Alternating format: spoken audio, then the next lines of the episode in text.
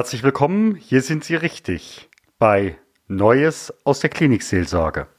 Neues aus der Klinikseelsorge. Mein Name ist Stefan Hund. Ich bin sowohl evangelischer Pfarrer in einem Großklinikum als auch Begleiter für Unternehmer und Führungskräfte in Schweigezeiten zur Gelassenheit auf Augenhöhe. Hier erfahren Sie unter stefanhund.com mehr über mich und meine Arbeit. Aber nun zurück zum Podcast. Los geht's. Herzlich willkommen nun zur fünften Folge von fünf des Gespräches mit Sabine Eller, der Bestatterin aus Darmstadt-Eberstadt. Ich wünsche wie immer gute Erkenntnisse. Jetzt gucke ich, würde ich gerne nochmal äh, eher in Richtung meiner Profession gucken. Wie erleben Sie es in diesem Moment dann mit mh, hm, religiöser Fürsorge? Sei es jetzt nun durch Pfarrer oder Pfarrerin oder möglicherweise Rabbiner oder möglicherweise Imam oder möglicherweise äh, da gibt es ja auch, der nächste sagt, ich bin Buddhist, der dritte sagt, ich bin und so weiter und so fort. Was ist da so Ihre Erfahrung? Also ich kann sagen, dass der Großteil der Menschen, die zu mir kommt, entweder sagt, ich bin zwar in der Kirche, mhm. aber die Institution ist mir unvertraut geworden, mhm. oder aber äh, ganz losgelöst ist von Kirche. Mhm. Also das ist ein Großteil der Menschen, die mhm. den Weg zu mir finden. Und für mich ist dann immer die Frage, welche spirituelle, also welche Bilder haben denn sowohl die gestorbenen Menschen oder die sterbenden Menschen als auch die Angehörigen von einem Jenseits, also endet das Leben mit dem Tod. Ähm, was brauchen Sie da an Begleitung? Da nutzt ein Bild vom Jenseits, das ich gebe, erstmal gar nichts, sondern zu gucken, was brauchst du da im Verabschieden, ähm, da zu gucken, dass der Teil der Erinnerung bleibt, auch ähm, darauf den Blick zu legen. Und ich erfrage mir immer, welche spirituellen Bilder es gibt. Und wenn die Menschen mir erzählen, dass ähm, jemand katholisch sozialisiert ist und früher zum Beispiel auch in einem, als Klosterschülerin gelebt hat, dann lade ich sehr wohl dazu ein, zu sagen, ob es nicht auch im Interesse der Gestorbenen sein kann, dann auch eine priesterliche Begleitung zu haben. Ähm, was ich auch immer mache, ich halte ganz häufig auch die Trauerreden. Mhm. Das ist auch oft der Wunsch der mhm. Angehörigen und dadurch, dass ich ja auch als Bestatterin begleite, ist ja auch schon eine Form der Be Beziehung in Anführungszeichen miteinander ja. entstanden. Und ich lasse auch bei einer Trauerrede äh, immer einen Teil Platz, auch wenn die nicht kirchlich gewünscht ist, dass in der stillen Zeit die Menschen, die im kirchlichen Glauben beheimatet sind, ähm, auch in der Stille ein Gebet für sich sprechen können. Und das ist gar nicht selten, dass trotzdem ein Vater unser am Grab gewünscht wird, mhm. obwohl mhm. eigentlich eine nicht kirchliche Beisetzung gewünscht ist. Also auch das ist einfach so eine Kombination und und es entsteht, also wir arbeiten ein ganzes Stück immer raus, was äh, ermöglicht, der Trauer Ausdruck zu geben mhm. und was ist für Sie das stimmige Format der Abschiednahme. Und die Frage nach Religiosität und Spiritualität mhm. ist für mich eine Basisfrage, die gehört mhm. mit dazu. Mhm.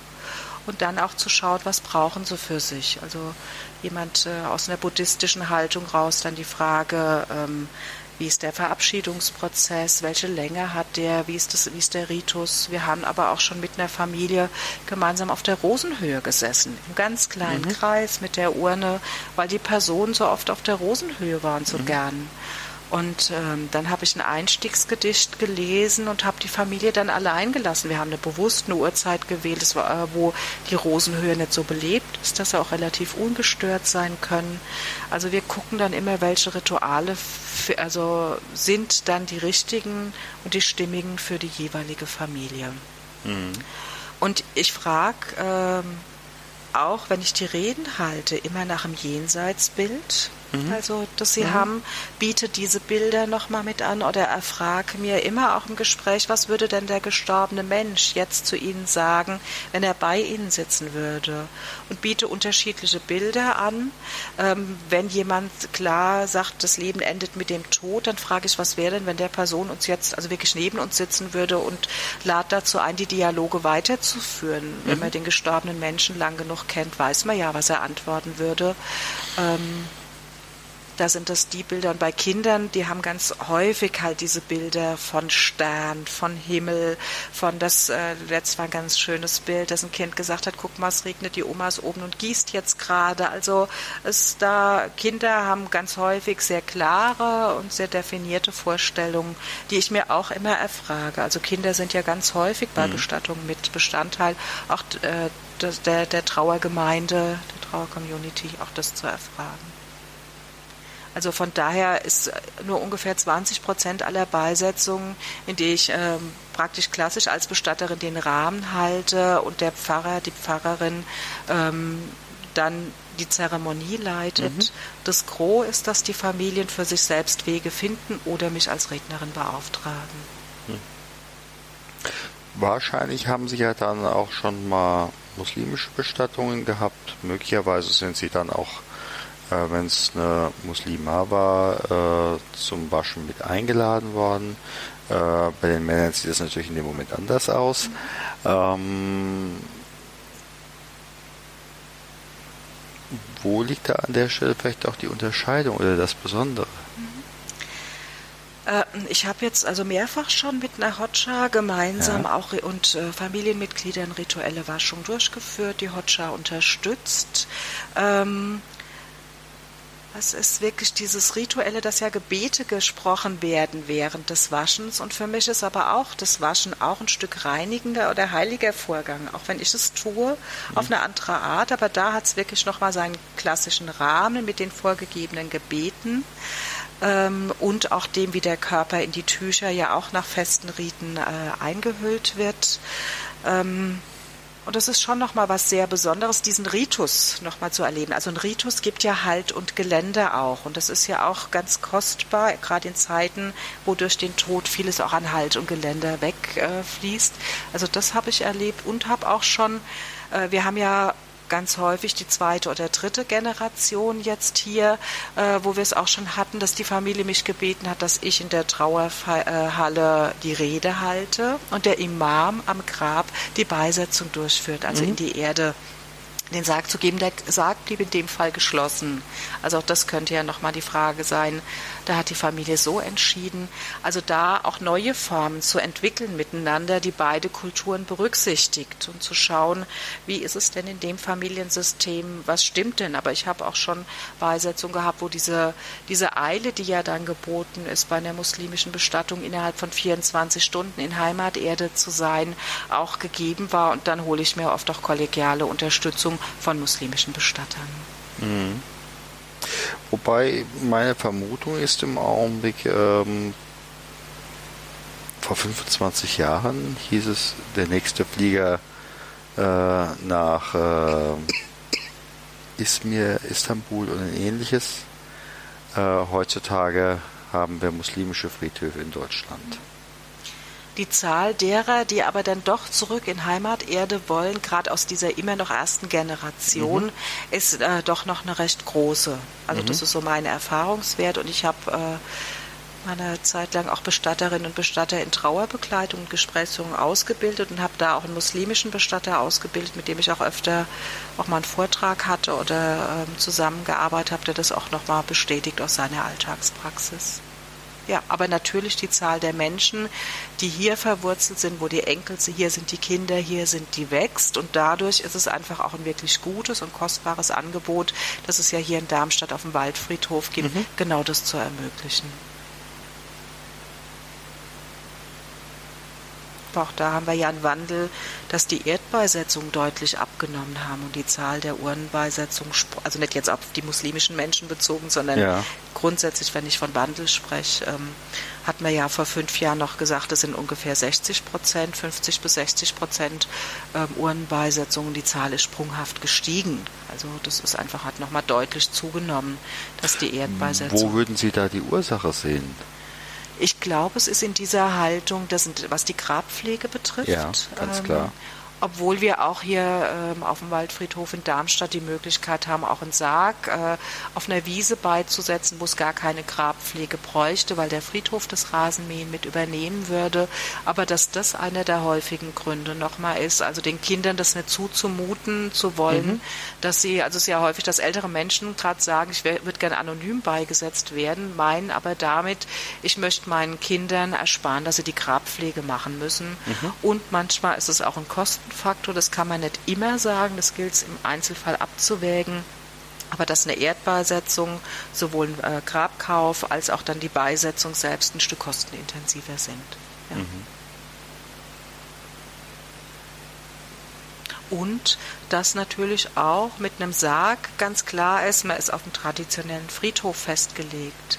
Die Zahl der Wünsche nach Naturbestattungen an den Bestattungsformen wächst und die sind halt mit Urne einfach ähm, mit, nur mit Urne möglich. Also wenn klar ist, man will in den Wald unter einen Baum, dann ist klar, dann fällt die Entscheidung auch klar für eine Feuerbestattung. Sie hatten eben gerade schon mal dieses Stichwort genannt. Ähm, wenn ich in Gespräche reingehe, sage ich, für mich ist es wichtig, dass Trauer einen Ort hat. Und ähm, auch wenn eben halt manch einer sagte, oder einmal hat eine Frau gesagt, am liebsten hängt mir ein Stein um den Hals und versenkt mich im Main. Und daraufhin habe ich dann gesagt, naja, da können aber die ganzen Engel nicht hinterher springen. Was würden Sie denjenigen sagen? Braucht Trauer einen Ort oder ist es zweitrangig? Also Trauer braucht einen Ort ähm, und da auch zu gucken, welcher Ort stimmt. Und die mhm. Menschen können das ja entweder vorsorgend denken, welcher Ort stimmt, oder aber dann, wenn es in der Situation ist, aus der Situation raus entscheiden. Und ich nehme jetzt das Beispiel Wald. Also da zu gucken, es hat sich jemand gewünscht, der will im Wald beerdigt werden, hat aber einen hochbetagten Vater. Der hätte gar keine Chance, im Wald das Grab zu besuchen. Mhm. Also auch zu schauen, welcher Ort ist der richtige. Also zum einen Positionierung, ja, es braucht braucht zumindest die Möglichkeit eines Ortes, mhm. so, nicht wissend, wie man den nachher nutzt. Und das Zweite ist zu gucken, welcher Ort ist der richtige. Mhm. Ähm, und da zum Beispiel beim Wald zu gucken, da haben wir die Entscheidung getroffen, wir gehen in Darmstadt an den kommunalen Friedhof, der auch Waldfriedhof heißt, der, und gucken, dass der Grabplatz, den er kriegt, möglichst relativ natürlichen Baumbestand rundherum hat. Aber der Vater hat die Möglichkeit, mit Taxi und mit öffentlichen Verkehrsmitteln mhm. dahin zu kommen und die Wege auch zu beschreiten bis zum Grab, weil für ihn waren Orten was ganz Wichtiges. Ja. Ja. Mhm. Aber meistens an Rückmeldung kriege ich, dass die Menschen sagen, der Friedhof ist gar nicht zwingend der Ort, sondern es ist entweder in meinem Zuhause oder da, wo ich mal mit dem gestorbenen Menschen war. Ähm, da fühle ich mich viel mehr verbunden. Also das ist was, was ich sehr häufig auch im Rückblick nochmal benannt bekomme, wenn wir danach nochmal Begegnungen haben. Mhm. Oder aber auch, ich hatte mal, dass jemand gesagt hat, ach, ich habe gemerkt, das ist gar nicht der richtige Ort eine Umbettung war da nicht mehr möglich, weil bei einer Erdbeisetzung äh, geht eine Umbettung auch nur unter ganz erschwerten Bedingungen. Oh, Aber ja. auch da zu gucken und zu sagen, wer kann für den Moment immer nur die Entscheidung treffen, die für den Moment stimmt. Und wenn man ein Vierteljahr später merkt, man hätte eine Entscheidung anders getroffen, nochmal zu gucken, entweder kann man was heilen oder aber wie setzt man dem in Folge, äh, ich nenne es jetzt mal Ritual, äh, mhm. nochmal nebendran, zum mhm. Beispiel an einem Jahrestag oder an einem, einem der besonderen Tage, um da nochmal was Neues nebendran zu setzen. Weil das habe ich ganz oft, dass Menschen zu mir kommen und sagen, ach, da ist bei der Bestattung vorher was nicht rund gelaufen. So habe ich manchmal okay. auch ein Vorsorgegespräch erinnere auch, dass ich mit einer Frau mal äh, rausgearbeitet habe. Die hat einen Spaziergang gemacht, eine Strecke, die sie mit ihrem Mann, äh, Vater immer gemacht hat. Und das war der Einstieg in unsere weiteren Vorsorgegespräche für ihre Mutter, dass sie gesagt hat, so, ich gucke jetzt erstmal, wie ich der Erfahrung, die ich gemacht habe mit dieser bisherigen Trauer, dem was Heilsames Leben dran setzt, bevor ich mich dann dem Neuen widme. Also mhm. auch das ist möglich. Man mhm. kann ja in so einer Not Ausnahmesituation immer nur die Entscheidung treffen, die man dann umreißt. Und es kann sich ja keiner vorstellen, dass der geliebte Mensch in der Urne ist oder dann auch da zu sitzen und einen Sarg auszusuchen. Das ist ja so abstrus letztendlich und trotzdem was, was getan werden muss. Mhm. Mhm. Und da kann man das, natürlich auch nur aus der Situation raus entscheiden. Das heißt also, die Person wäre jetzt hier auf dem Waldfriedhof, um jetzt ein Beispiel zu bleiben, bestattet worden, aber man versucht oder sie würden versuchen, denjenigen dahin zu begleiten, äh, an den Vater zu denken, wenn der Waldspaziergang am Kühlkopf wäre. Ganz genau. Mhm. Mhm. Ja. Ja, ich sag mal ganz herzlichen Dank. Wir haben jetzt eine ganze Stunde mhm. und ein bisschen mehr. Ganz herzlichen Dank. Tolles Gespräch. Ich bedanke mich auch von Herzen. Und äh, wir können es gerne so machen, dass wir nachher einfach Name und wahrscheinlich Homepage angeben und dass, wenn es Menschen gibt, die uns hören und dann auch die eine oder andere Frage haben, dann über die Homepage, sprich dann auch E-Mail-Adresse und Kontaktdaten sind ja dort hinterlegt, einfach auf sie zukommen können.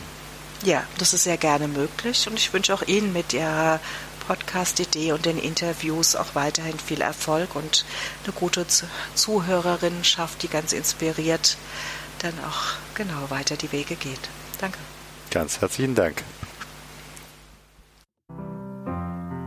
Gott segne dich und behüte dich. Gott lasse leuchten sein Angesicht über dir und sei dir gnädig. Gott erhebe sein Angesicht auf dich und schenke dir Frieden.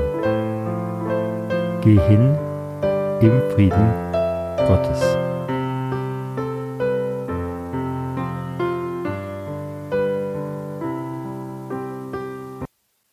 Herzlichen Dank für Ihre Zeit und Ihre Aufmerksamkeit. Hat Ihnen diese Sendung gefallen? So freue ich mich über Ihre Rückmeldung entweder über iTunes oder über die E-Mail podcast-klinikseelsorge at stefanhund.com. Sie können uns auch gerne auf Facebook folgen, auch auf der Seite Podcast-Klinikseelsorge. Vielen Dank und auf Wiederhören und vielleicht auf Wiedersehen. Ihr Stefan Hund.